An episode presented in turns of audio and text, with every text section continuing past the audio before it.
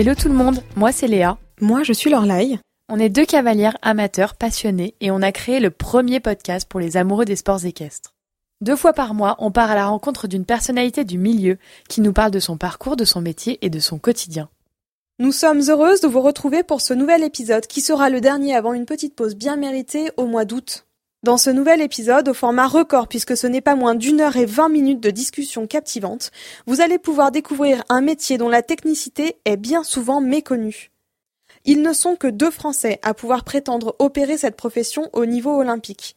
Ce métier, notre invité l'a choisi par vocation, animé d'une passion immense pour ce sport. Acteur central de la réussite des compétitions sur lesquelles il intervient, notre invité est par ailleurs l'une des parties prenantes majeures dans l'évolution du saut d'obstacle et il offre par ses choix et par son travail une place privilégiée au bien-être du cheval. C'est à l'occasion d'un concours SHF organisé à Sainte-Cécile début juin que nous avons eu la chance de rencontrer Grégory Baudot. Grégory est un chef de piste international de niveau 4. Il est un architecte du saut d'obstacle de très haut niveau. Au cours de cet échange, nous avons abordé de nombreux sujets. La technique des épreuves et la nécessité de savoir jauger le niveau des cavaliers et des chevaux présents pour pouvoir livrer une épreuve ambitieuse pour les cavaliers, mais juste à l'égard des chevaux. Le rôle du chef de piste et son importante prise en considération du bien-être animal, l'évolution des épreuves de saut d'obstacle au cours des dernières décennies. Vaste programme qui, on l'espère, vous captivera autant que nous l'avons été. Très belle écoute à tous.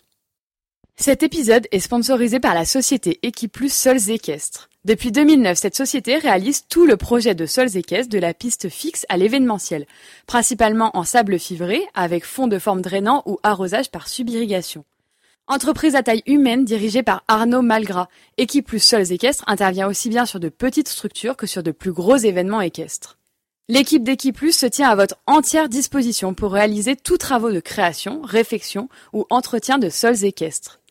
Toujours en quête d'amélioration de son procédé, Arnaud reste à l'écoute constante des retours de ses clients, notamment des meilleurs cavaliers mondiaux de saut d'obstacles qui foulent ses pistes en compétition mais également à la maison. Equiplus Sols Équestres peut effectivement compter parmi ses nombreuses réalisations les carrières de Simon Delestre, Philippe Rosier ou encore le manège de Steve Gerda. Un carnet de références qui ne cesse de s'étoffer puisqu'il peut désormais compter entre autres à son actif la réfection du petit parquet de Fontainebleau avec arrosage par subirrigation, la réfection récente du paddock de Vichy, les carrières du jumping upside à Grimaud pour les réalisations fixes, le Longines Paris FL Jumping, le Longines Masters de Lausanne ou encore le Global Champions Tour de Saint-Tropez pour les événements. Allez, c'est parti. Bienvenue dans I Am an Equestrian, le podcast. Bonjour Grégory, euh, merci d'avoir accepté d'enregistrer cet épisode avec nous. Donc euh, nous sommes euh, aujourd'hui le lundi 1er mai, non 1er juin, pardon. On est au Haras Saint-Cécile et vous êtes en train de monter les pistes pour les SHF, les jeunes chevaux pour cette semaine. Donc vous êtes chef de piste de niveau 4. Vous êtes le seul, si je ne me trompe pas, vous êtes le seul chef de piste français agrémenté pour monter des pistes olympiques.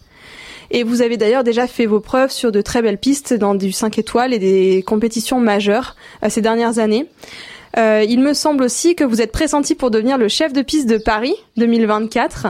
Euh, vous êtes aussi professeur de marketing dans une école de commerce. Toujours pareil, si nos informations sont bonnes, parce que du coup on s'est un petit peu renseigné à l'avance. Est-ce que on pourrait commencer cette interview euh, en vous demandant de vous présenter tout simplement avec vos mots, en nous expliquant un petit peu quel a été votre parcours et quelles sont, quelles ont été les grandes étapes de votre vie professionnelle? Bonjour à vous. Euh, donc, euh, je n'ai pas besoin de me présenter puisque vous l'avez fait euh, à l'instant même. Je voudrais donc juste euh, revenir sur quelques propos que vous avez euh, relevés à, l'instant même, au niveau notamment du niveau auquel euh, j'ai été donc nominé au cours de la, de la dernière année, c'est-à-dire niveau 4, level 4 exactement.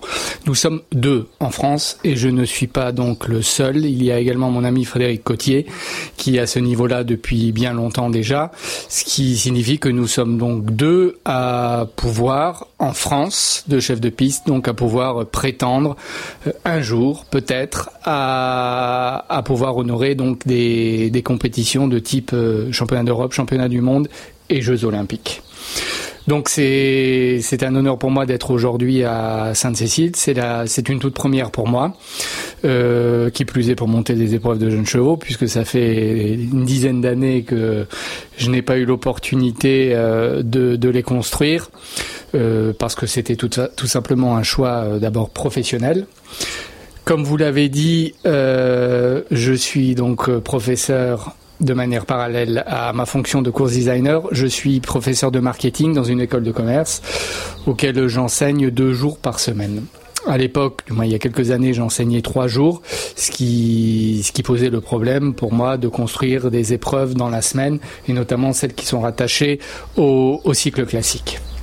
Voilà, donc vous avez également euh, évoqué le fait que je pourrais être pressenti pour euh, Paris 2024. Euh, bien sûr, on parle de quelque chose qui, pour moi, reste quand même à court, court ou moyen terme. rien n'est fait. Il faut laisser le temps au temps. il faut continuer à travailler. avec beaucoup d'acharnement, travailler dans l'optique de la progression des chevaux, continuer à travailler sur la la philosophie qui a toujours été la mienne, celle du, respect du cheval, du bien-être du, cheval, et, d'essayer d'être progressivement, on va dire, euh, immergé dans, dans un nouveau sport. Un nouveau sport, c'est-à-dire que pour moi, les sports équestres doivent évoluer, évoluer sur plein de choses. Et j'essaye, de par le cours designing, c'est-à-dire de par la manière dont je vais tracer mes épreuves, les parcours que je vais proposer, cette optique-là doit permettre aujourd'hui de, de, donner un, peut-être plus d'impulsion à, notre, à notre sport et notamment celui du jumping. Alors vous êtes, euh, comme on l'a dit aussi, vous êtes euh, professeur donc euh, dans une dans une école de commerce. Est-ce que vous avez vous étiez professeur avant de devenir chef de piste ou inversement? Et du coup, pourquoi est-ce que vous vous êtes lancé dans cette activité parallèle?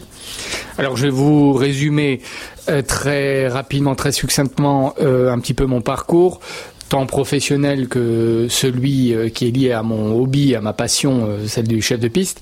Euh, non, j'ai commencé très très tôt dans la fonction de, commissaire de piste. J'avais, je pense, 15 ans, à peu près, 14-15 ans, quand je me suis intéressé à cette fonction-là. Je vivais aux abords d'un centre équestre, donc les chevaux, je les voyais tous les jours, couramment. Et comme je l'ai dit à plusieurs reprises auprès des journalistes, euh, chaque fois que je suis un petit peu interviewé sur mon parcours, euh, quand j'avais à peu près 12 ans, ouais, je pense 12 ans, euh, lorsque j'allais à l'école, euh, j'allais à l'école à pied puisque l'école n'était pas très loin, et je, en passant devant ce centre équestre, je passais devant le paddock, et il y avait, on va dire, 4-5 fois dans l'année des compétitions de type national, euh, des compétitions d'ailleurs assez importantes. Et le lundi matin, quand j'allais donc à l'école, en empruntant ce petit chemin qui passait devant le paddock, j'étais toujours intrigué et, et intéressé par les, bouts de papier qui étaient euh, donc euh, affichés sur, euh, sur cette pancarte aux abords du paddock qui représentaient ni plus ni moins les fameux croquis de parcours, les plans de parcours, qui à l'époque étaient réalisés à, à sur du papier carbone et tout ce qui s'ensuit. Alors je me permettais de les décrocher, hein, puisque de toute façon ils traînaient là, je pense qu'ils en faisaient plus rien. Et je les étudiais un petit peu à l'école et un petit peu en rentrant chez moi le soir. Et je me suis intéressé donc à, à ces, ces, ces, croquis, ces, ces, petits dessins qui pour moi étaient des dessins un petit peu d'architecte à l'époque. Je me disais mais tiens, voilà, c'est intéressant. Euh, on a un parcours qui résume à peu près euh, quel est le, cheminement emprunté par le cavalier, par le cheval, euh, plus également des éléments techniques, à savoir la longueur du parcours, un temps accordé, le nombre d'obstacles, le nombre d'efforts, nanani, nanana. Bien sûr, bien sûr, parallèlement à ça, J'étais déjà cavalier depuis l'âge de 7 ans, ma poney. Mais la compétition, à ce niveau-là, ça, ça me parlait pas de trop. Et de fil en aiguille, ben, en analysant ça, j'ai fait un an, j'ai commencé à faire du concours, euh, j'ai vraiment pu, je dirais, euh, mesurer la température de ce que c'est un, chef de piste, un constructeur, puisque moi je venais en aide au chef de piste qui venait à l'époque, donc j'étais un petit peu, je faisais partie des équipes de construction. Et dès l'âge de 15 ans, voilà, donc ça s'est fait progressivement, 2-3 ans à peu près, et dès l'âge de 15 ans, j'ai demandé à suivre euh, une formation de chef de piste avec, à l'époque, les, chefs de piste qui étaient réputés, renommés dans ma région, en, en l'occurrence, à savoir euh, Lorraine, Alsace, Champagne-Ardenne. Et donc j'ai fait ces stages-là, donc à mes frais, à mes propres frais. Je me déplaçais en concours euh, avec des amis qui avaient le permis ou quand j'allais en concours avec le camion, avec mon coach, et, je prenais du temps pour aller travailler avec ce, ces chefs de piste-là. Et j'ai travaillé comme ça à peu près deux ans, deux ans et demi, euh, jusqu'à ma majorité. Et à partir de la majorité, j'ai pu être officiellement nommé chef de piste régional. Et, à partir de là, ben, tout s'est enchaîné très très vite. À 18 ans, j'ai eu l'occasion de pouvoir effectuer, euh, c'était un honneur pour moi parce que j'ai eu aussi la confiance de chef de piste qui était derrière moi et qui me poussait, etc., de, de pouvoir faire euh, ma première B1 à l'époque, hein, qui correspondrait aujourd'hui à du Pro 2 Grand Prix. Et j'avais 18 ans. Et de là, ben, j'ai eu de plus en plus de concours à 18 ans, à 19 ans, à 20 ans. Euh, j'ai récupéré la majorité des concours pro euh, qu'on avait en Lorraine. Et c'est là que je me suis fait connaître. C'est là que j'ai eu des portes se sont ouvertes, notamment dans des régions limitrophes, limitrophes, pardon, euh, à savoir la Bourgogne, l'Île-de-France, un petit peu le Nord.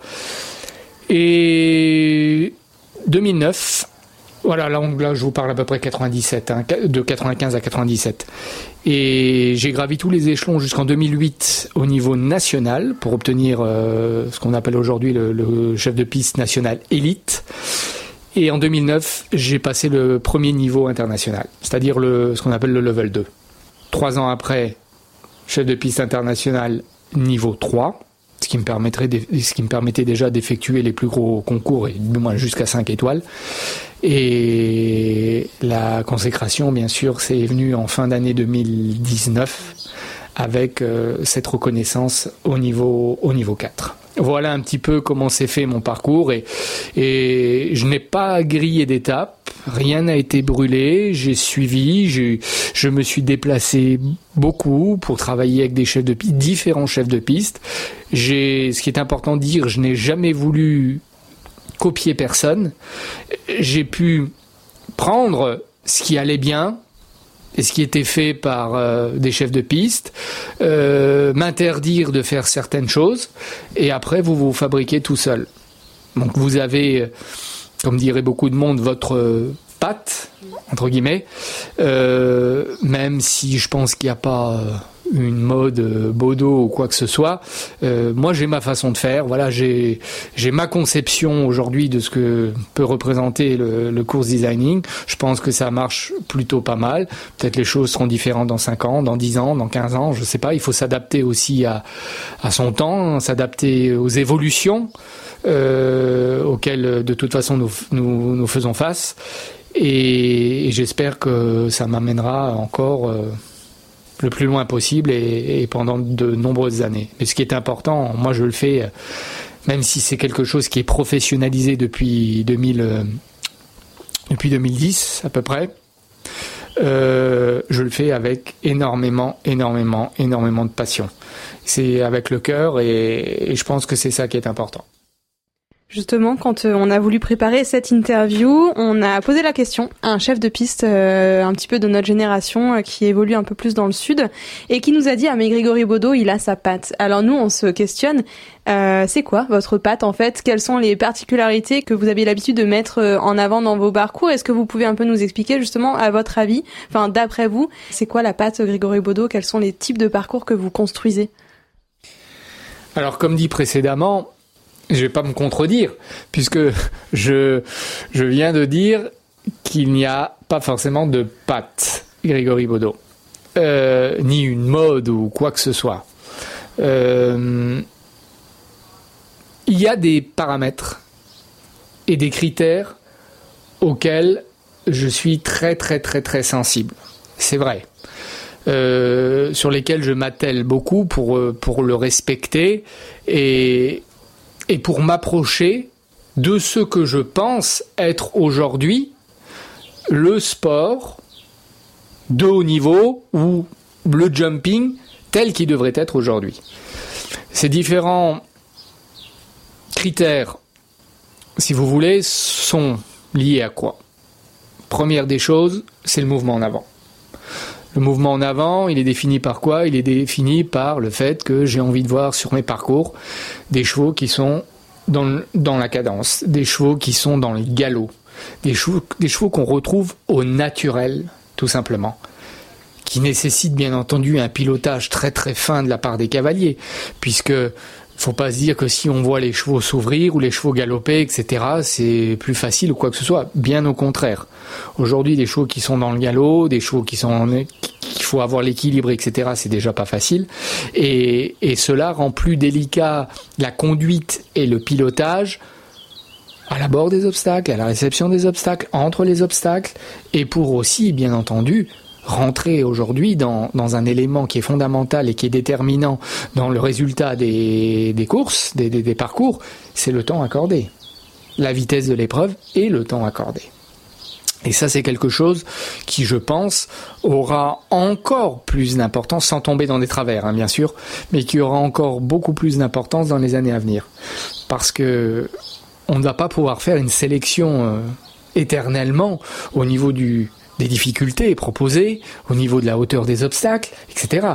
Parce que sinon, on va aller à contre-courant et on va euh, tout simplement s'engouffrer dans, quelque chose qui sera contre nature, qui va aller euh, véritablement euh, envers ce que je recherche, c'est-à-dire le bien-être animal.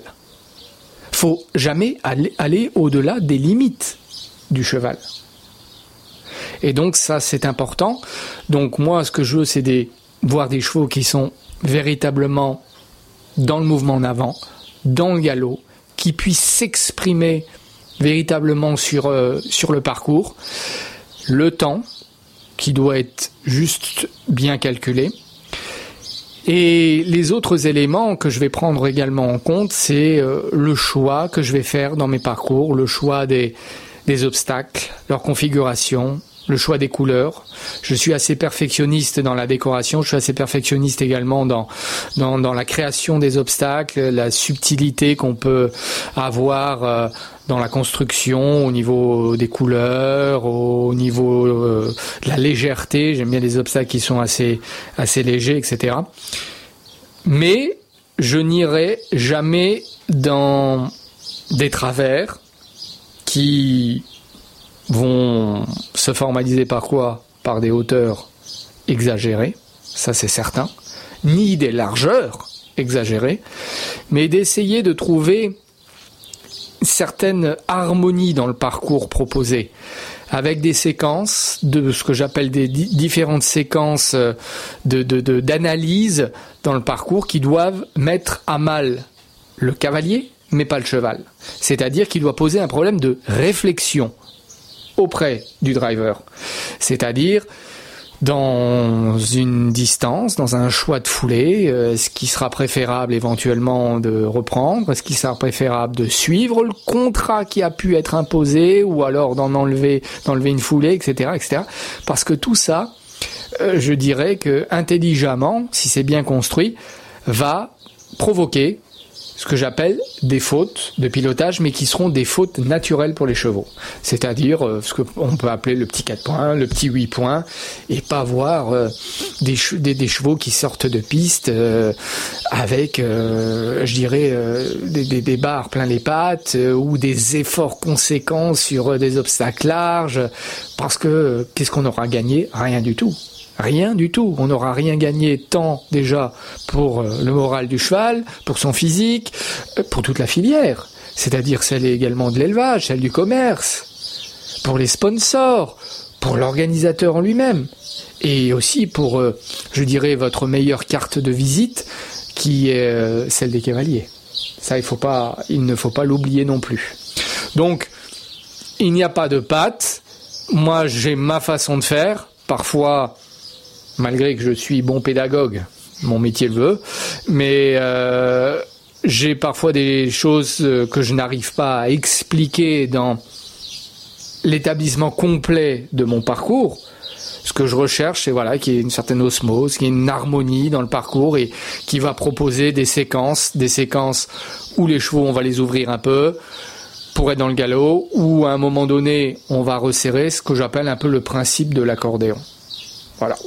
Mais sans plus. Après, je suis aussi très très exigeant quant au quant euh, à la construction des obstacles, c'est-à-dire les lignes droites, soit des vraies lignes droites, quant euh, à la décoration, quant euh, aux courbes, les angles. Les angles sont très très importants aujourd'hui.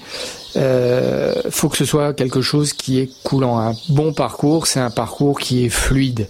Mais même s'il est fluide, nous pouvons le rendre délicat. Voilà. Donc c'est c'est l'aspect technique qui, qui va primer, mais en forçant les cavaliers et les chevaux, bien sûr, euh, dans le mouvement en avant. Le bien-être animal et l'évolution des sports équestres, on va, on va en reparler un peu après, mais je voulais quand même revenir un peu à ce que vous nous aviez dit avant. Euh, vous avez commencé tout jeune à vous interroger sur la création de parcours, etc. Il faut une certaine créativité, un certain sens artistique. Est-ce que vous savez d'où ça vous vient à la base? Pas du tout. Ce que, ce que je sais, c'est que tout être humain, au niveau de son cerveau, a cortex gauche, cortex droit, et il y en a un qui est plus développé que l'autre, et il y en a un qui développe euh, assez fortement euh, la créativité, l'imagination, etc., etc. Alors là, je ne peux pas vous dire d'où ça vient exactement. Hein. Faudrait poser la question à de grands artistes, euh, peintres ou autres d'ailleurs, dans le domaine culturel. Mais je ne peux pas vous dire. C'est quelque chose qui m'intéresse, sur lequel aussi je me suis intéressé, parce que euh, force est de constater que si vous n'avez pas euh, d'intérêt dans la vie ou vous n'avez pas une certaine source de motivation non plus, vous ne pouvez pas prétendre à grand chose. Vous ne vous pourrez en tout cas pas prétendre à atteindre vos objectifs. Euh, c'est quelque chose qui, qui moi m'a passionné. Pourquoi? Bah, Déjà, ça reste dans le milieu hippique. Ça veut dire que je côtoie les chevaux, etc. Parce que si je reviens un petit peu en arrière, j'ai peut-être omis de le dire tout à l'heure. Euh, J'étais, j'ai toujours baigné depuis l'âge de 7 ans dans les chevaux. J'ai monté à cheval, j'ai fait de la compétition, mais j'ai arrêté assez tôt volontairement. Hein. C'est-à-dire qu'à l'âge de 18 ans, euh, j'ai passé le bac et j'ai décidé de faire carrière dans le milieu hippique, mais euh, de faire carrière à la garde républicaine à Paris. C'est la raison pour laquelle j'ai intégré euh, l'état-major de cavalerie à, au Célestin, c'est-à-dire à Paris. Et au bout d'un an et demi, euh, j'étais jeune, loin de la famille, loin des amis, beaucoup de week-ends qui étaient un petit peu grillés du fait que je devais m'occuper des chevaux et, et exercer des gardes. Eh bien, j'ai j'ai lâché l'affaire, comme dirait l'autre. Et je suis donc revenu euh, en, dans ma Lorraine natale et j'ai repris mes études. J'ai repris mes études pour, euh, cinq années d'études supplémentaires et permettre d'avoir euh, le titre de, de, de, professeur du moins d'avoir mon master et, et d'enseigner et d'avoir eu l'opportunité d'enseigner dans, dans cette école de commerce. Mais par rapport à ça, j'ai ma passion, j'ai toujours eu cette flamme, cette étincelle qui, qui, ne s'est jamais, jamais, jamais éteinte et qui est euh, celle de, de pouvoir suivre les chevaux et de pouvoir proposer quelque chose par moi-même. Parce que ce qu'il faut pas oublier, c'est que dans la fonction, du moins, dans le milieu des officiels de compétition, il n'y a, à mon sens, que le chef de piste qui est l'acteur qui impose quelque chose dans la compétition. C'est-à-dire que, outre le fait qu'il doit bien sûr se, comment dirais-je, caler à un, règlement, ça c'est certain, en termes de distance, de barème, etc., etc. Mais sur le reste, il est totalement libre, libre à lui. C'est son image, tout provient de son imagination, d'une part de feeling, etc. Et c'est ça qui aujourd'hui vous donne véritablement du, peps. C'est-à-dire que moi j'ai trouvé, entre guillemets, mon pied autant dans le course designing que euh, en tant que cavalier de monter à cheval tous les jours. Pour preuve, je ne monte plus à cheval. Alors, il m'arrive de temps en temps chez des amis, bien entendu, de, remettre euh, les fesses sur un cheval, mais ça reste très, très, très occasionnel. Et quoi qu'on dise, certains ou certaines, euh, les meilleurs chefs de piste au monde n'ont pas forcément été des cavaliers de haut niveau. hein. C'était ma, Ça, pro- c'était c'est ma prochaine totalement question. euh, ridicule de le penser. Ou il faut avoir, bien entendu, eu un vécu et eu un, un- je dirais, un pied euh, important dans, dans, dans, dans, dans le milieu des équestres, dans le milieu des chevaux. Évidemment, évidemment. Mais c'est comme si, par analogie, je vous disais, est-ce que le meilleur arbitre de foot aujourd'hui, hein, de haut niveau, a-t-il été un joueur de, de Ligue 1, par exemple? Moi, j'en connais pas. Après, c'est toute une question d'intéressement. C'est une question de se mettre de temps en temps. Moi, je me mets, entre guillemets, dans. C'est pas présomptueux ce que je vais dire, mais je pense cheval. Des fois, c'est comme si euh, je me mettais dans la tête d'un cheval et pouvoir euh, essayer de, ressentir euh, certains éléments et, me dire que, par conséquent, nous, on devrait agir plutôt de cette manière-là, et pas d'une autre, qui irait justement de, la manière contraire, pour son évolution, pour la pédagogie, pour le perfectionnement, et ainsi de suite. Mais moi j'adore cette fonction parce que euh, voilà et, elle donne du piment parce que vous êtes constamment également dans, un peu dans le stress. Euh, le stress, c'est, à, à chaque instant, je vais avoir du stress. Je vais avoir du stress pour les jeunes chevaux, alors que, ok, euh, on est sur un concours jeunes chevaux, voilà, il n'y a pas forcément d'enjeu, euh, pas, de, dotation, etc. Mais peu importe, il y a des chevaux qui vont évoluer. Derrière, je vous dis, il y a des propriétaires, il y a des sponsors, il y a les cavaliers qui, c'est leur métier, et, aussi parce que les chevaux doivent évoluer, parce qu'il y aura peut-être ici des chevaux qu'on reverra dans quelques années au plus haut niveau. Et ça, c'est important. Donc, euh, il y a ce stress-là, et, ce stress du, métier bien fait, du bon boulot, du bon travail, et, et également aussi, euh, ça c'est certain, euh, de la reconnaissance. Est-ce que vous pourriez nous expliquer un petit peu euh, les étapes de votre création d'un parcours, par exemple sur un, on va dire un type 2 étoiles, 3 étoiles? Comment est-ce que vous vous y prenez? Combien Est-ce que vous avez une préparation en amont? Est-ce que vous arrivez sur le concours euh, plus tôt pour regarder le parc d'obstacles, pour regarder les chevaux? Est-ce que par exemple vous prenez connaissance de la de la start list à l'avance pour essayer d'adapter vos parcours? Est-ce que vous pouvez nous expliquer un petit peu, voilà, pour pour un parcours donné, comment est-ce que vous vous menez votre réflexion et votre préparation pour remonter ce, ce parcours-là, ce tracé-là? Oui. Alors je pense qu'il y a déjà deux cas de figure. Le premier cas de figure, c'est celui qui est lié aux compétitions, du moins aux concours que je connais déjà, où j'ai l'habitude de- d'aller. euh, donc les terrains, je les connais.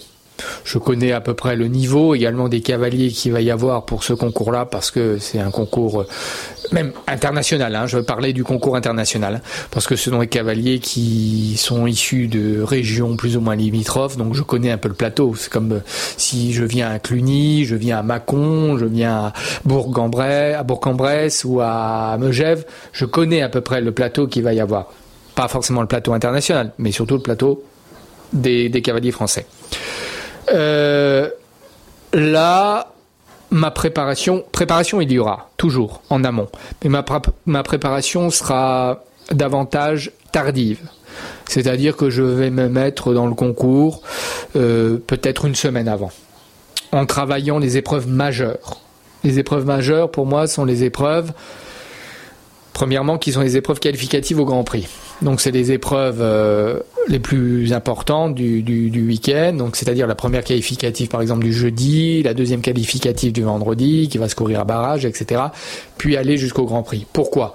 Parce que ça va me permettre de monter en puissance et de proposer et de composer plutôt euh, un, un programme qui va augmenter le niveau et la dose de difficulté pour arriver vers le Grand Prix que vous souhaitez. Et de se dire aussi, voilà comment ont évolué les chevaux. Les chevaux, vous ne pouvez pas les mettre dans le rouge et en difficulté dès le premier jour. Sinon, qu'est-ce que vous allez faire le deuxième et surtout, qu'est-ce que vous allez mettre dans le Grand Prix? Donc, vous allez adapter. Une fois que ces trois grosses épreuves ont été construites sur le papier, Alors quand je vous dis sur le papier, c'est sûr, aujourd'hui tout est fait informatiquement. Hein. Euh, à partir de là, je vais travailler les épreuves euh, dites préparatives, qui sont euh, celles du premier jour, de la première épreuve, etc., etc. Et je vais essayer, je vais essayer dans cette semaine avant le show que l'ensemble du programme puisse être couvert. Si ce n'est pas le cas, il y aura peut-être deux ou trois épreuves qui seront finalisées sur place. C'est-à-dire la veille pour le lendemain. Et ainsi de suite. Voilà à peu près comment je fonctionne. Deuxième cas de figure, c'est celui lorsque je suis invité sur un concours que je ne connais absolument pas. Soit parce que c'est un tout nouveau show qui vient de se créer, comme là, euh, au mois d'août, je vais aller à, Riron, en Espagne. Euh, c'est un tout nouveau concours qui se met en place. Donc, euh, je connais pas l'environnement, je connais pas le, terrain en lui-même, je connais pas le parc d'obstacles, je ne connais pas le plateau de cavalier qu'il va y avoir, etc., etc. Donc euh, là, il y a un travail qui s'effectue euh, plus longuement, on va dire, où je vais récolter différentes informations auprès de l'organisateur pour avoir, euh, je dirais, le maximum d'éléments permettant, je dirais, déjà un travail en amont important.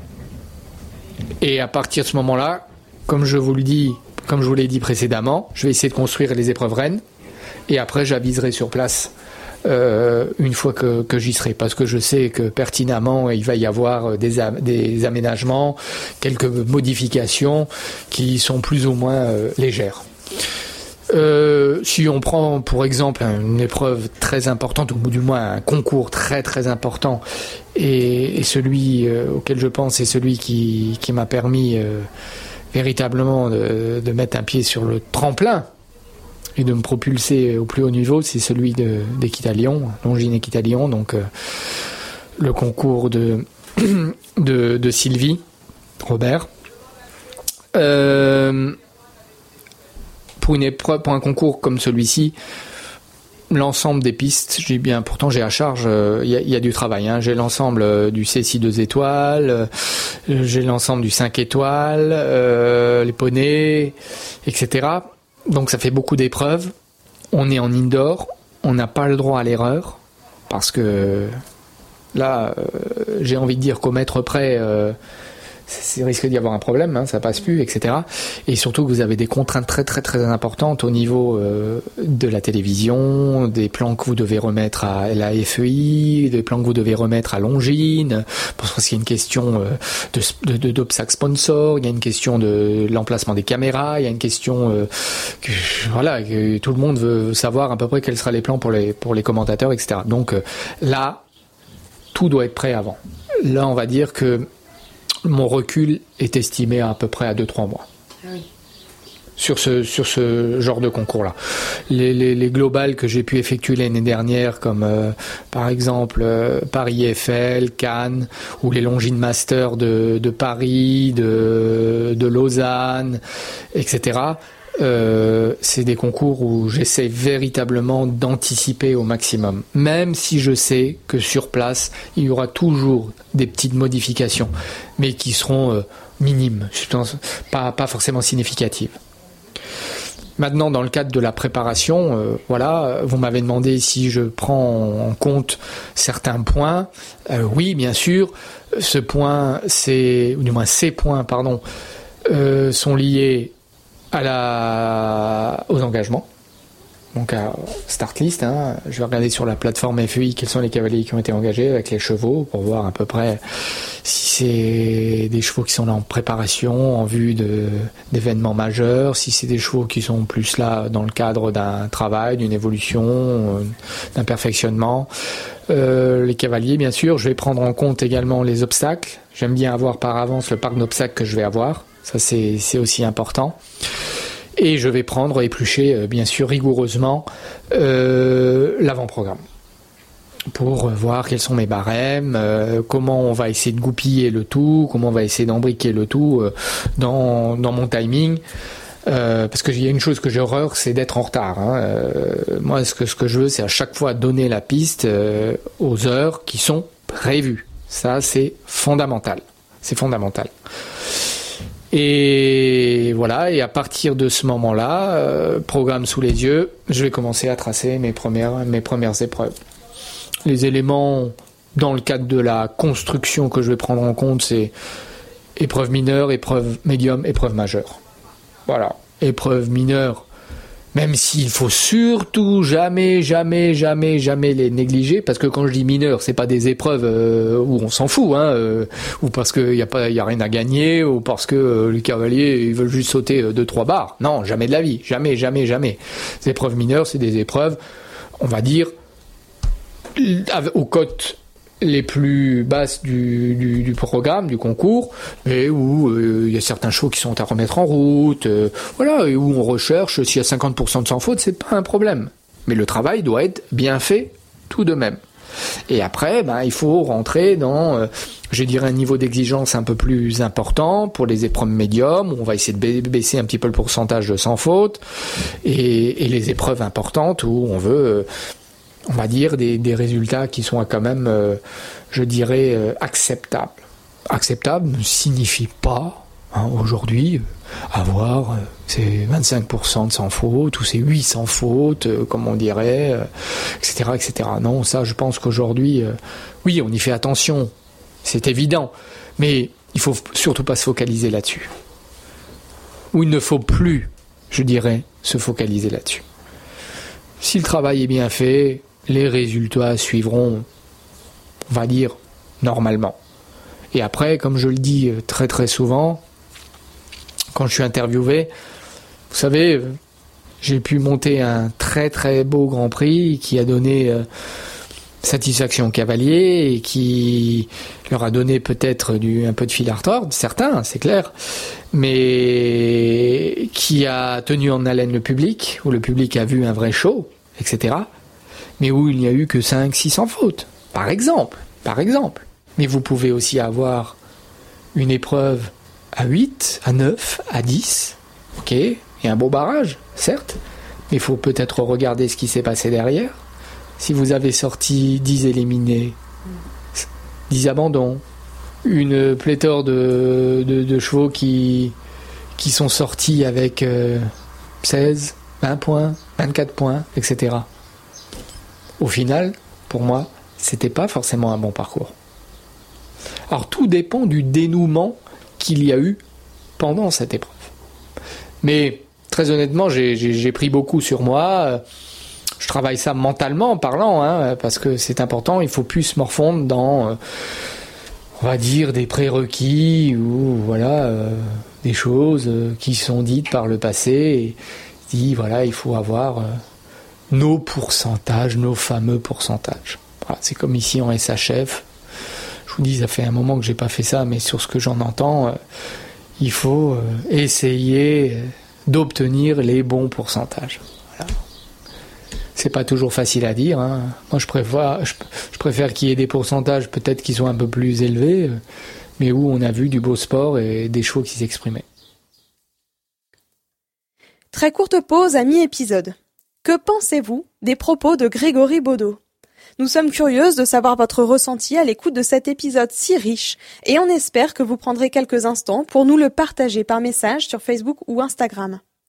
Nous vous l'indiquions pendant l'introduction, il n'y aura pas d'épisode à venir au mois d'août. Comme pour beaucoup d'entre vous, ce début d'année a été très chargé et nous avons décidé de profiter d'un petit break estival pour recharger nos batteries et revenir plus motivés et inspirés que jamais en septembre. Nous avons plein de nouveaux projets à venir et la rentrée s'annonce effervescente. On profite aussi de cet entracte pour remercier notre partenaire Equiplus Sols Équestres de s'être associé à nous pour vous proposer cet épisode, d'une part, mais aussi d'offrir aux chevaux et cavaliers des conditions de travail optimum en piste comme à la maison. Un chef de piste éclairé, un sol performant et confortable, des cavaliers passionnés et respectueux de leur monture. Voilà l'équation parfaite pour une compétition réussie. Allez, je laisse place à la seconde partie de cet épisode. Belle écoute Vous nous avez dit donc qu'il y a une préparation qui est beaucoup plus importante sur euh, les concours comme les globales, euh, les 5 euh, étoiles comme Équitalion, etc. Et est-ce que ça vous crée aussi forcément, enfin, c'est une question. Est-ce que ça vous crée plus de pression au niveau des sponsors, de l'organisateur de concours? Vous êtes quand même une pièce maîtresse.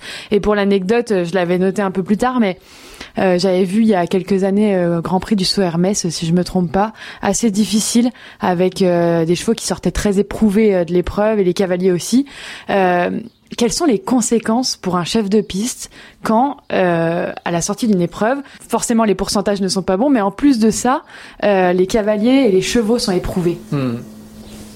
Déjà, euh, je dirais que le chef de piste, comme je l'ai dit tout à l'heure, c'est la pièce maîtresse. Si je reprends exactement vos mots, c'est la pièce maîtresse. C'est clair que vous pouvez avoir la meilleure infrastructure possible, le meilleur plateau de chevaux, le meilleur public, tout ce que vous voulez. Si le chef de piste n'effectue pas un bon travail, tout cela ne sert à rien. Les dommages collatéraux seront forcément importants. Puisque c'est lui qui, en somme, fait le sport. Ou va du moins donner la ligne directrice du sport que l'on va avoir durant l'événement, durant le, week-end, par exemple. Donc, indéniablement, pour moi, il a de la pression. Sinon, c'est pas possible. C'est-à-dire qu'il y a un manfoutisme total. Euh, même la personne qui est, euh, je dirais, euh, la plus cool dans sa tête possible, dans cette fonction-là, s'il n'y a pas une dose de stress, j'entends bien stress positif aussi, hein, j'arriverai pas à le comprendre. J'arriverai pas à le comprendre. Et je pense que le travail et le boulot ne seraient pas le même au final, hein, le rendu final. Donc j'ai beaucoup de pression, c'est vrai. Euh, moi je vous dis j'ai de la pression sur tout événement. Je vais avoir de la pression ici pour construire des jeunes chevaux, qui va pas s'exprimer ou qui va pas se manifester de la même manière que si euh, j'étais, euh, je sais pas moi, par exemple sur le global ou à Lyon. C'est évident. Mais la pression va être là. Ça c'est certain. Parce que je vais avoir la pression déjà du travail bien fait de, la sécurité des chevaux et des cavaliers. Euh, est-ce que les chevaux sont bien? Est-ce que les chevaux sautent bien? Est-ce que il euh, n'y a pas quelque chose qui a pu m'échapper? Et Dieu sait que l'erreur est humaine, hein, mais quelque chose qui m'aurait échappé euh, à la construction de pistes et que je n'aurais pas vu à la reconnaissance ou que les cavaliers n'auraient pas vu non plus, peu importe, et qui, poserait de fortes difficultés, qui serait dommageable, qui pourrait nuire au résultat de mon parcours. Alors, cette pression-là, je vais l'avoir, ça c'est certain. Euh, le niveau de pression sera plus important sur ces épreuves de 5 étoiles ou de 4 étoiles, etc. Pourquoi? La, simple, chose, les bonnes choses, c'est quoi? C'est que derrière, vous avez des impératifs sur lesquels vous n'avez pas forcément la main mise c'est quoi? Ce sont les médias. Quand une épreuve est programmée à 14h, elle doit démarrer à 14h. À 13h59, et le commentateur, il est à l'antenne. Et vous devez avoir rendu la piste, il faut que votre parcours ait été checké, tout doit être OK, il faut que les, cavaliers aient eu le minimum de temps euh, pour pouvoir euh, le marcher, etc., etc. Donc, il y a ce problème-là, il y a, le problème que derrière il y a les sponsors qui sont importants. Vous devez respecter des, obstacles de sponsors. C'est pas toujours facile parce qu'il y a des obstacles qui sont massifs, il y en a d'autres qui sont peu light, qui sont trop light, etc. Donc il faut savoir composer. C'est ça qui donne aussi beaucoup de pression. Et les timings qui sont de plus en plus serrés à l'heure actuelle. Et après, se dire aussi, euh, c'est que quand on est dans des endroits euh, qui sont un peu clos, tels que des, des, des, indoors, etc., vous avez un public important. Hein. Euh, regardez Lyon, le public magnifique que vous avez, ou à Paris, ou alors à, Bordeaux, ou, peu importe, ou à l'étranger, etc. Et moi, ma pression serait de se dire, si un jour il devait y avoir un malheur au milieu de la piste. Voilà, des chevaux qui cheval qui se tue, euh, cavalier. Euh, quand bien même ce ne serait pas de la faute du chef de piste, mais vous l'avez toujours mm. au fond de vous-même, cette image-là. Même si on essaie de, la chasser, c'est certain. Mais ça, ça, ça fait partie aussi de la pression. Et après, à haut niveau, j'ai la pression aussi des, résultats parce qu'il y a beaucoup d'argent en jeu, c'est certain. Hein. Quand vous avez des centaines de milliers d'euros en jeu, c'est complètement différent. Donc, euh, moi, euh, j'ai toujours cette part de, de stress, d'inquiétude, d'anxiété, etc. Mais je pense que c'est aussi un bien pour moi parce que ça me permet, ça vous permet de vous remettre en cause. Ça permet parfois de réfléchir différemment. Euh, et, ça vous donne toujours aussi, euh, je vous dis, ce maintien de la flamme. Parce que si, j'ai voulu, je, suis encore jeune, je pense, et, et euh, si un jour je ne vais plus avoir de pression, plus ce petit stress, etc. Alors moi, je pense qu'il faudrait que je passe à autre chose et que j'arrête. Je m'oriente dans dans, un autre job, dans un autre hobby ou, que sais-je c'est une question à laquelle euh, je voulais venir et vous venez d'en parler. Euh, je, pense à la remise en question en fait. Je pensais à ça. J'ai eu le souvenir d'un championnat à Fontainebleau, un championnat national où il y avait eu euh, a priori grosse erreur de distance dans une combinaison qui avait fait euh, beaucoup de, de brouhaha, etc. Ça avait été assez controversé. Est-ce que c'est aussi une partie, euh, une qualité nécessaire au chef de piste de savoir se remettre en question, de savoir écouter aussi les recommandations, les influences, les conseils des cavaliers, des parties prenantes de, du sport? Est-ce que vous êtes euh, soumis à ça? Est-ce que vous êtes obligé, tenu d'avoir cette partie de remise en question pour pouvoir aussi évoluer en fonction de, des retours du, terrain de ceux qui pratiquent le sport, on va dire Alors tout d'abord, euh, je tiens déjà à dire que l'erreur est humaine. Il peut arriver, je vous ai dit, ça, fait partie de mes, hantises, il peut arriver à quiconque euh, aujourd'hui d'effectuer, qui va s'avérer après, forcément, une erreur, et qui, qui, a engendré, généré euh, une catastrophe. Faites allusion euh, à un championnat de France, il me semble. Et tout à l'heure, vous avez fait allusion euh, à So, Hermès, etc. On a vu, pour ce niveau de chevaux, pour un événement comme ça, des erreurs comme jamais. Du moins, des, fautes plutôt comme jamais, ça peut arriver. Bien sûr, ça peut arriver. J'espère que jamais ça puisse m'arriver. J'espère. Pour cela, je fais toujours bien attention à, éviter euh, certaines choses. Je ne rentrerai pas dans les détails, mais que ça peut être des distances inconsidérées, euh, des lignes trop délicates, trop difficiles, trop d'efforts pour les chevaux au niveau des largeurs, et ainsi de suite. Ça, c'est des choses sur lesquelles déjà euh, je, mets une croix dessus. Voilà. Maintenant, on peut commettre des erreurs. Vous avez dit, est-ce qu'il est obligé pour le chef de piste de se remettre en question? Il n'y a rien qui dit, on va dire, euh, dans les règlements, hein, légalement parlant, qu'il faut se remettre en question. Ça, c'est une question de morale, uniquement il est évident pour moi euh, qu'un chef de piste au cours de sa carrière, mais comme ça peut être le cas euh, de, tout bon manager, il me semble, hein, c'est utile dans sa vie euh, professionnelle, voire même dans sa vie privée, dans un couple, par exemple, eh bien, de temps en temps de mettre les choses à plat. Et de se dire, voilà, je fais un tableau des forces, je fais un tableau des faiblesses, et je liste ce que j'ai pu observer depuis euh, quelque temps, ou ce que j'ai pu observer lors de cette manifestation. Et de faire un état des lieux, de faire une analyse.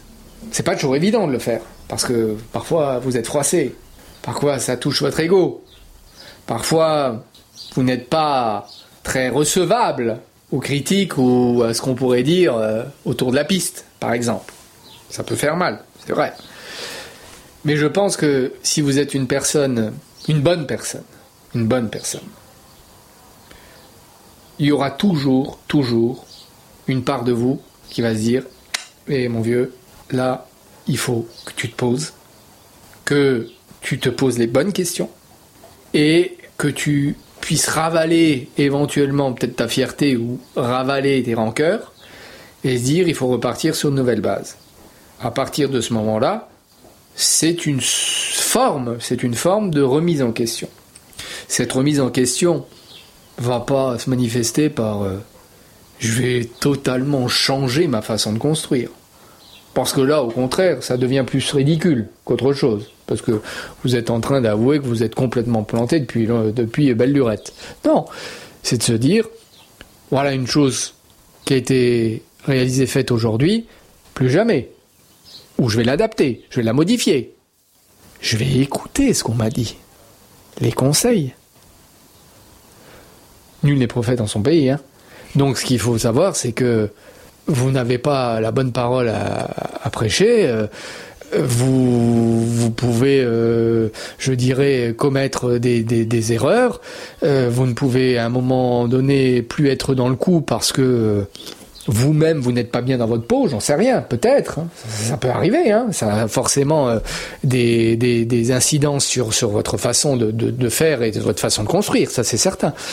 Et il faut peut-être être à l'écoute à l'écoute de, des cavaliers, ça c'est important. Parce que les cavaliers, c'est ceux qui, qui sont dans l'arène, hein, c'est ceux qui vont à la guerre, entre guillemets.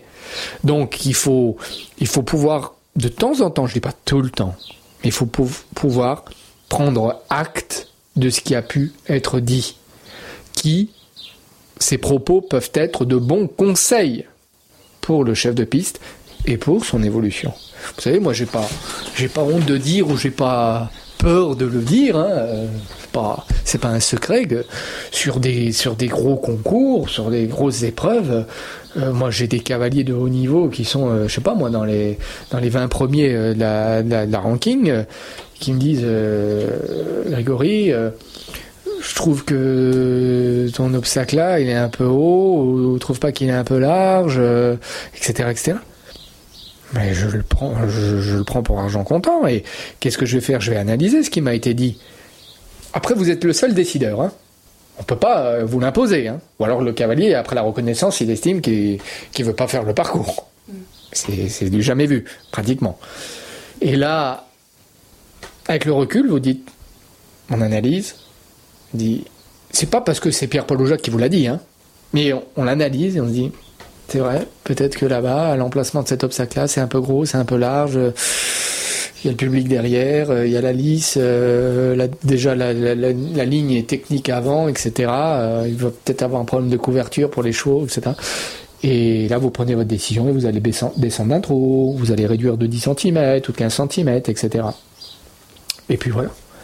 Et puis le cavalier, il a vu que vous y avez réfléchi. Il a peut-être vu même que vous avez pris la décision. Il va l'approuver, d'autres l'approuveront pas peut-être, mais vous avez été le seul décideur, in fine. Et, moi, je l'ai déjà fait à plusieurs reprises.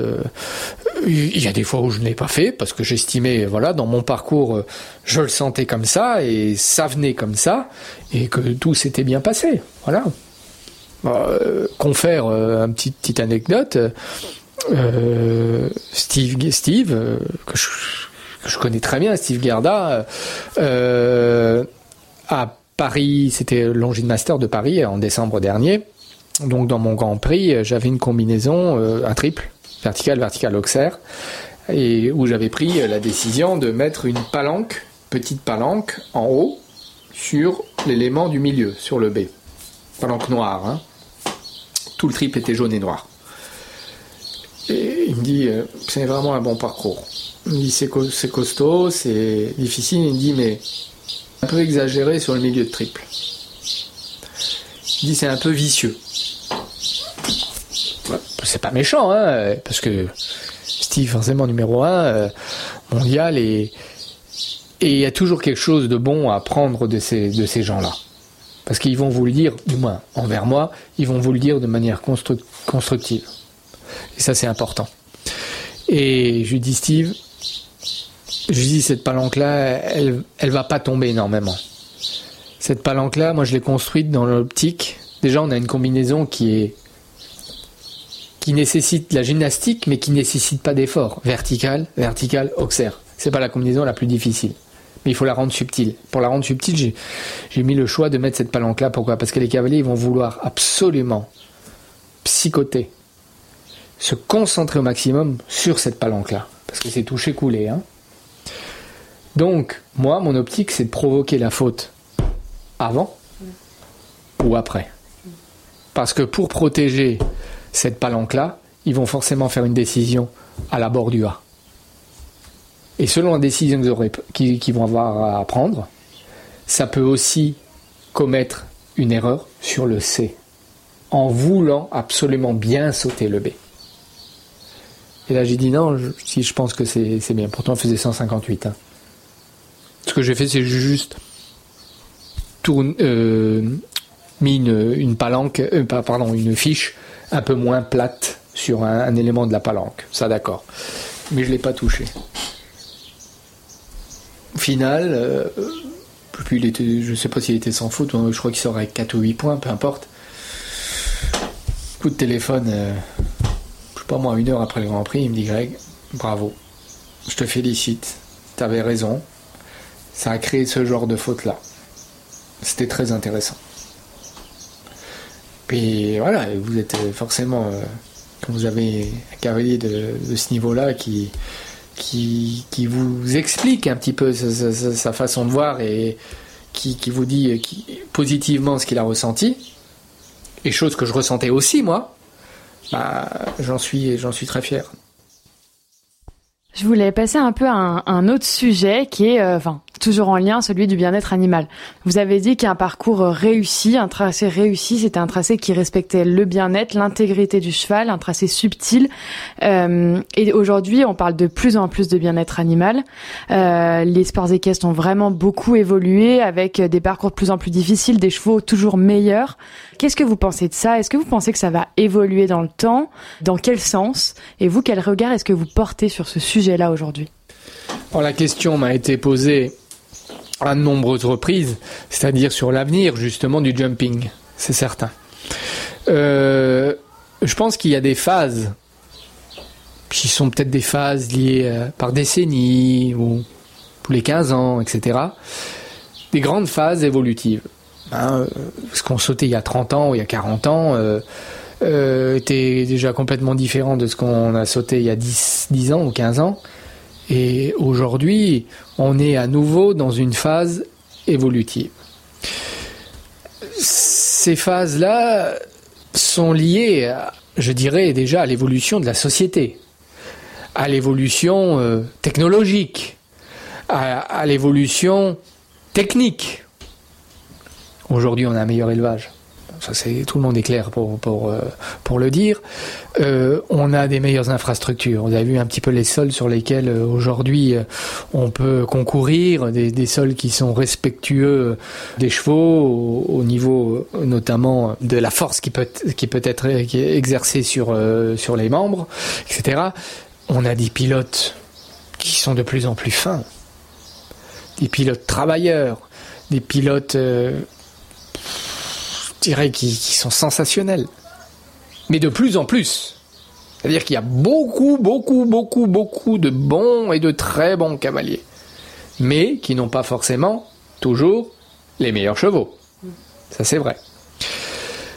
Il y a aussi, ce qui est important, je dirais, il y a beaucoup de plus en plus d'argent dans notre sport. Certains, il y a une économie autour de cela, on l'a remarqué. On, on fait avec, du moins on fait avec, on l'exploite, et ce qui est normal, tout simplement. Et je pense qu'il faut être très, je dirais, précautionneux avec tout cela. Pourquoi? Parce que vous parlez de bien-être, et je l'ai parlé, j'en ai parlé à plusieurs reprises là-dedans, au cours de cette interview. On va pas pouvoir aller éternellement à un niveau d'exigence qui est des plus élevés. Parce qu'on va aller contre les limites du cheval.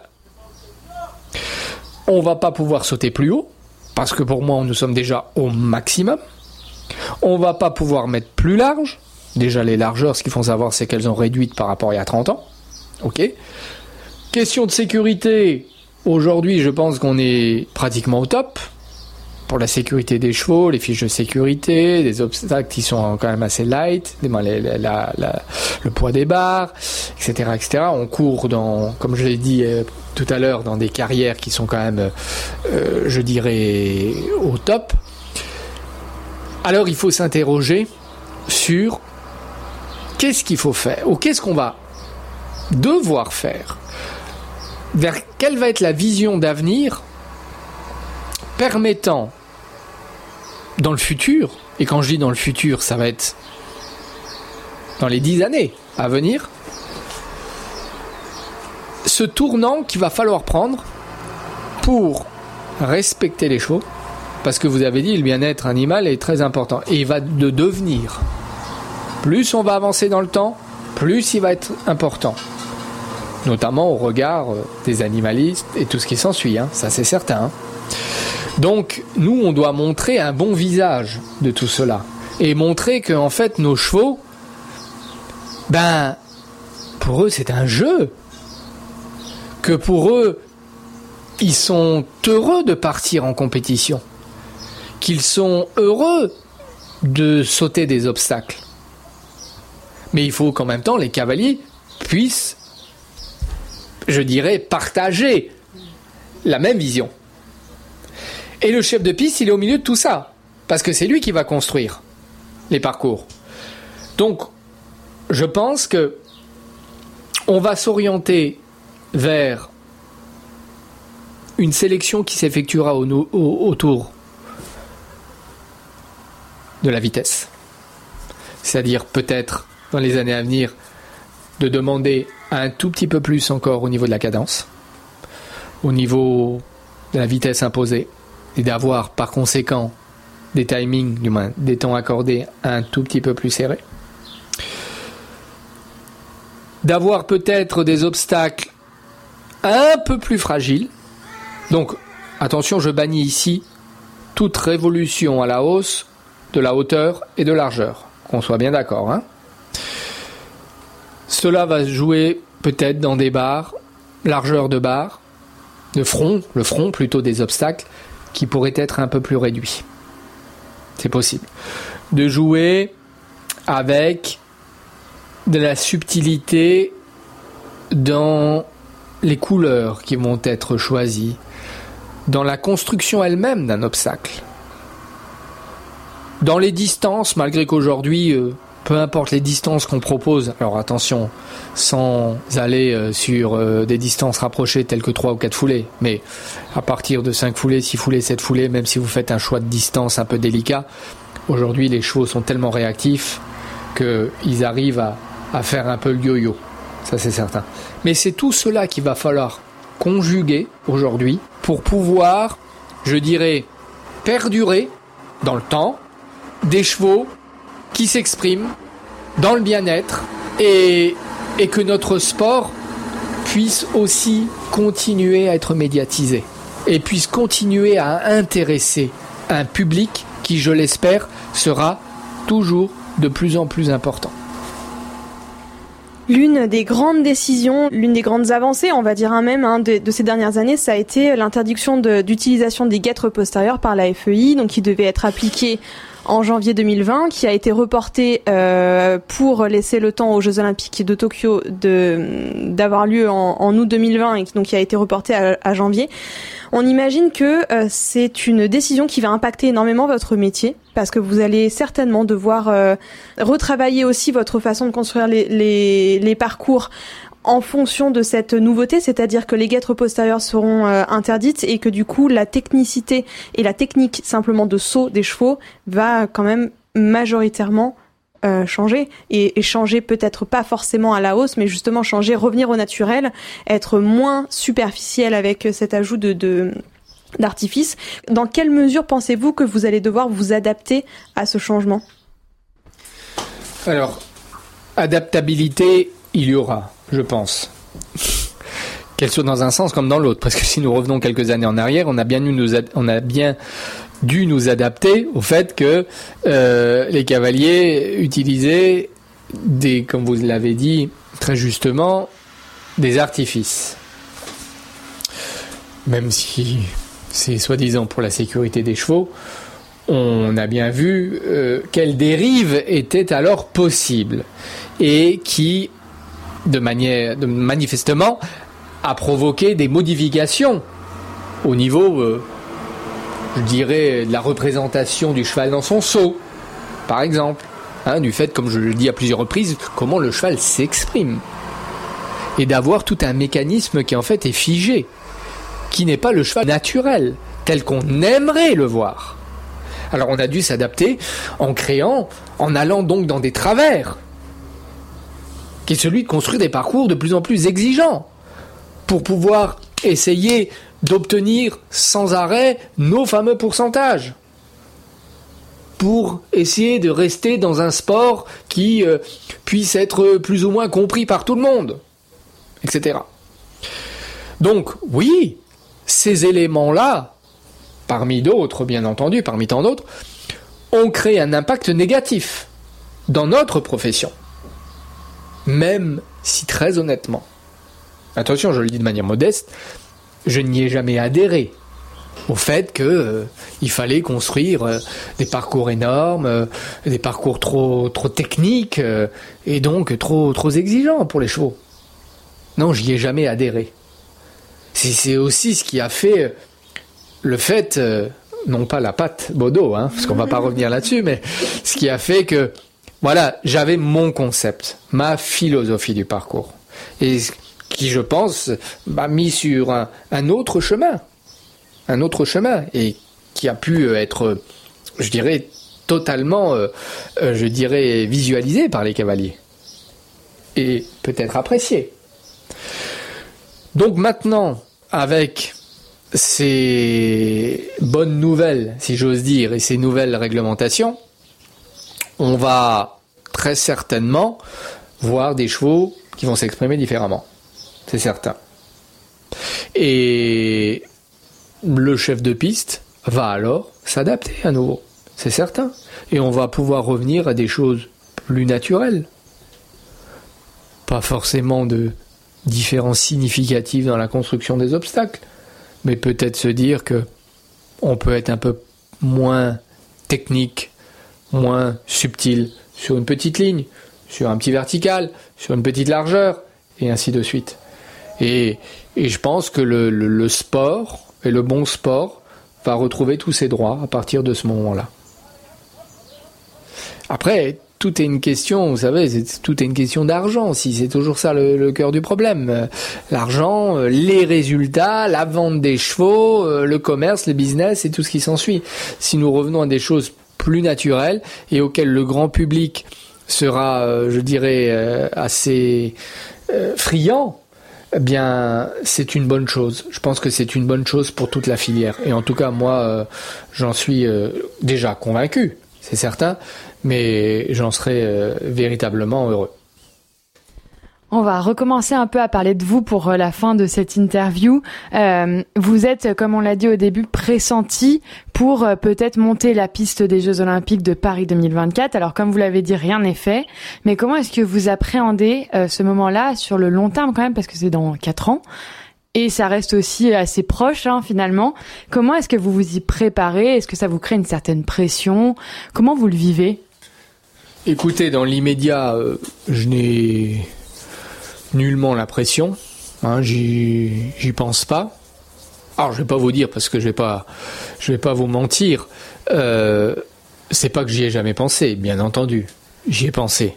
J'y ai pensé parce que c'est quelque chose qui viendrait à un moment donné. Euh, la cerise sur le gâteau, vous voyez, couronner un peu votre carrière. Alors, alors, que j'espère, bien sûr, ma carrière est loin d'être finie, c'est certain, mais qui vient véritablement mettre un, point d'honneur sur, sur votre parcours.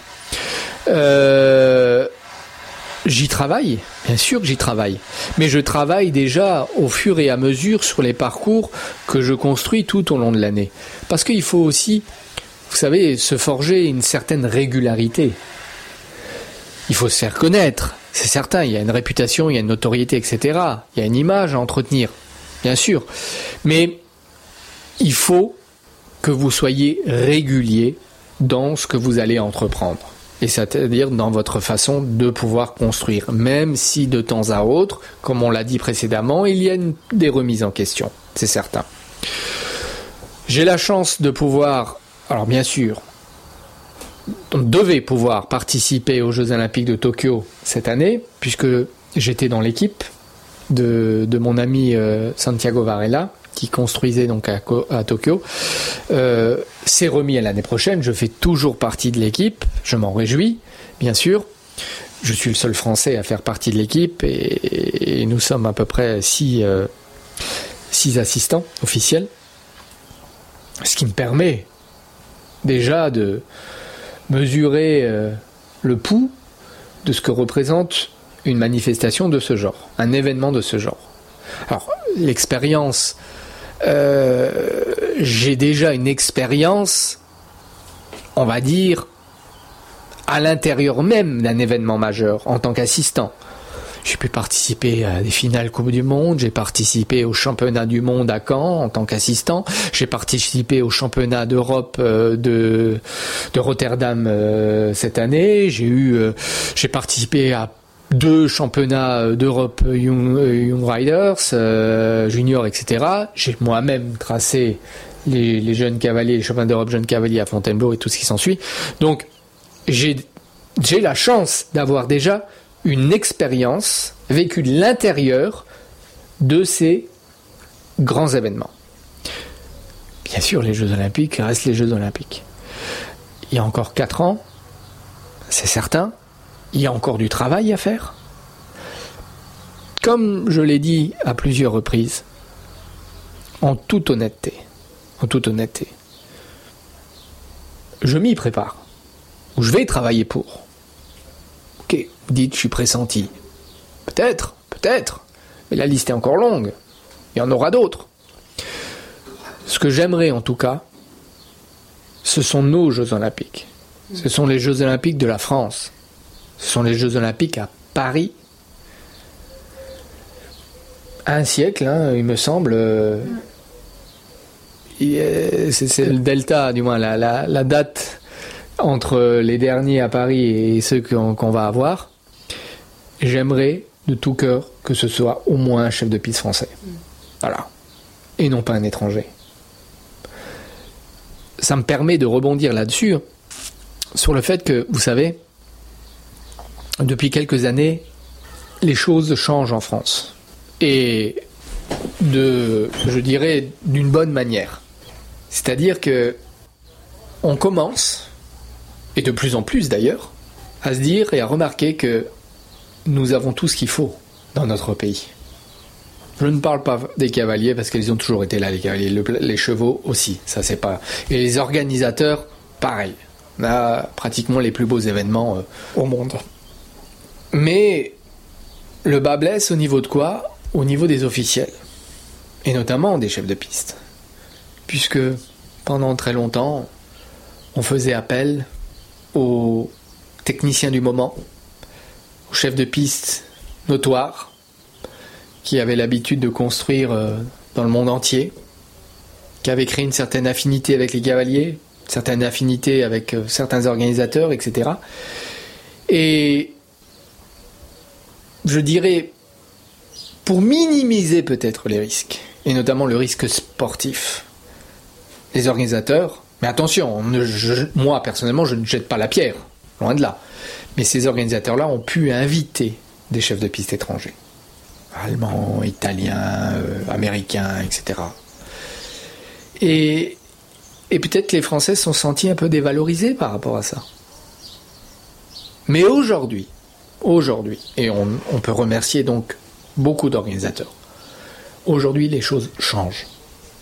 Et on peut observer que les techniciens français, eh bien, ils sont tout aussi bons, voire meilleurs, que certains collègues étrangers. Et que nous avons toute capacité, toute compétence, toute connaissance pour pouvoir construire les plus beaux événements aujourd'hui en France. Que ce soit de niveau 5 étoiles, des Coupes du Monde, des grandes séries, des grands tournois, ou voir alors des événements euh, euh, planétaires comme des Jeux Olympiques, des championnats d'Europe, championnats du monde, etc. Et ça, c'est, une fierté, pas, pas une fierté personnelle en tant que Grégory Baudot sur une piste, une fierté de notre pays. De notre pays. Et de l'ensemble, on va dire, de la filière.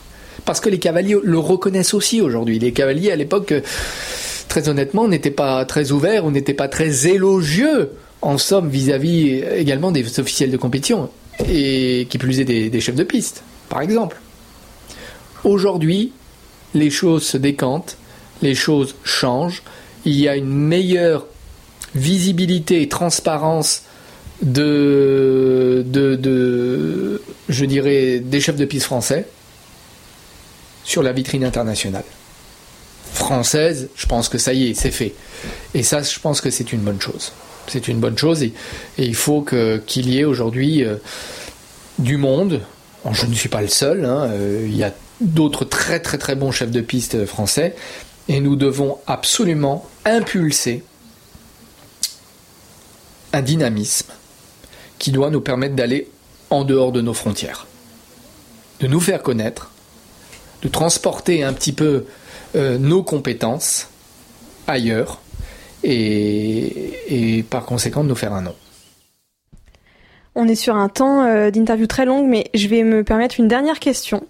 Euh, en vue de, ces échéances euh, auxquelles vous prétendez, donc euh, les championnats du monde, Paris, etc., vous allez devoir, comme vous le venez de le dire, être au moins aussi bon, voire meilleur que vos homologues étrangers. Vous allez devoir vous renouveler, vous différencier, vous allez devoir puiser de, l'imagination pour trouver des nouvelles méthodes, pour, pour vous réinventer à chaque fois. Où est-ce que vous allez trouver tout ça?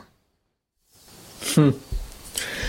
Écoutez, il est peut-être un peu trop tôt pour le dire parce que les choses vont se faire de fil en aiguille, d'année en année.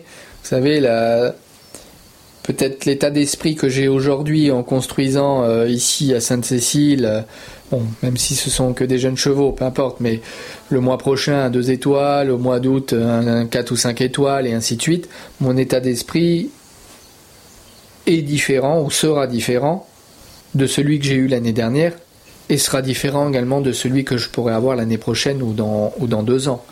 Sans, je dirais, modifier totalement mes fondations, mes bases. C'est certain. Parce que vous allez prendre des éléments, des petits points qui vont venir avec le temps chaque année, que vous allez constater par par vous-même, par observation sur les parcours, les chevaux, comment ils évoluent, etc. Euh, s'il y a des modifications réglementaires, s'il y a des évolutions technologiques au niveau, euh, je sais pas moi, c'est totalement possible au niveau des obstacles euh, et tout ce qui s'ensuit. Et ça, au fur et à mesure, ça vous fait évoluer, mais sans que vous en rendez forcément compte. Donc, si on me dit demain tu dois tracer 2024, là aujourd'hui, hein, on me dit tu traces 2024, faut que ton parcours soit prêt avant la fin de l'année. Je vais tracer quelque chose qui me paraît, à l'heure où je vous parle, dans, je dirais, la mentalité actuelle et dans, ma mentalité. Mais si je les ressors dans trois ans, je vais vous dire, mais Greg, tu peux pas faire ça. Parce que j'aurais évolué entre et il y aura d'autres idées, d'autres façons de faire, qui me seront toujours propres. Ça, je ne reviens pas là-dessus, qui me seront toujours propres, mais qui me plairont peut-être différemment. Alors, moi, je vais y aller avec le temps. Euh, on a 4 ans encore. Euh, il faut voir comment les choses évoluent. Moi, je dois me concentrer sur mon travail, qui est le travail que j'ai d'année en année sur les événements, sur les organisateurs qui me font confiance. Si mon travail sera bien exécuté, si les gens sont satisfaits de, ma prestation ou de mes prestations, ben peut-être que je serai prêt alors pour un événement de, cette taille et, et en tout cas je m'y préparais mentalement. Ça c'est important, mentalement en tout cas. Pour trouver les ressources, il est aussi important pour moi là aussi, une petite chose que j'ai omis de vous dire précédemment, tout à l'heure, c'est le jumping, le milieu des chevaux, c'est quelque chose dont j'ai pris la décision de ne pas baigner 7-7, 24-24. Ça, c'est important. Pourquoi? Parce que je pense, et attention, ça ne, ne regarde que moi, c'est mon opinion. Je n'ai pas envie de penser cheval, d'être en mode cheval du lundi au dimanche. C'est-à-dire, voyez, faire des jeunes chevaux en début de semaine, continuer euh, faire du national ou des internationaux en, fin de semaine, etc. Non, je pense qu'il est important dans l'équilibre de tout être humain d'avoir une rupture. Cette rupture peut être celle d'avoir un deuxième job à côté, d'accord, qui vous fait penser à autre chose. Voilà, comme un disque, les 33 tours, 45 tours, face A, face B. Hein, vous changez. C'est pas la même musique. Et de vous ressourcer aussi. De vous ressourcer avec des choses. Euh, ben là, on l'a vu, euh, je pense que ça sera d'ailleurs une belle conclusion. On l'a vu dans cette période malheureuse, hein, cette période de confinement, etc. Ben, il y a eu un retour aux sources, un retour au naturel. Combien de personnes aujourd'hui, notamment dans notre monde, que ce soit celui des cavaliers, celui des propriétaires, celui des coachs, etc., ben de se retrouver à vivre une situation ou à vivre des choses qu'on n'avait plus l'habitude de faire. Je donne un exemple, d'aller faire du sport, d'aller dans son potager, d'aller récolter quelque chose, etc. Et de se retrouver un petit peu avec soi-même et se retrouver en phase avec la nature et sortir de ce, c'est, je dirais, c'est, ces menottes, on était menottés par la fonction qu'on avait de faire du concours du 1er janvier au 31 décembre. Et je pense que ça, ça fait du bien. Et moi, en tout cas, c'est ce que j'essaie de rechercher en faisant des phases de pause à plusieurs périodes dans l'année pour pouvoir vous ressourcer. Et, et je pense que vous revenez plus fort. C'est une belle conclusion. Merci beaucoup euh, Grégory pour cette interview. On a appris beaucoup de choses sur votre fonction et aussi sur vous. On vous souhaite vraiment le meilleur et bah, en tout cas de tracer Paris 2024. On vous le souhaite. Et puis euh, bah, bon concours ici à Sainte-Cécile et bon concours pour euh, les autres qui vont suivre. Et à très vite, j'espère, près de chez nous, à Equita ou autre. Merci à vous, c'était un plaisir. Bye bye. Et voilà, c'est un record 1h20 de discussion riche en apprentissage avec le chef de piste international Grégory Baudot. Cet épisode vous a plu? N'oubliez pas de nous le dire par message privé sur Facebook ou Instagram. Si vous souhaitez suivre l'actualité de Grégory Baudot, retrouvez-le sur son profil Instagram, at grégory.baudot. Quant à Equiplus Sols Équestres, vous pouvez retrouver leur actualité en suivant le profil de leur fondateur, at arnaud.malgras. Quant à nous, on se retrouve le mercredi 2 septembre pour un prochain épisode et en attendant, on vous souhaite un très bel été à tous. À bientôt!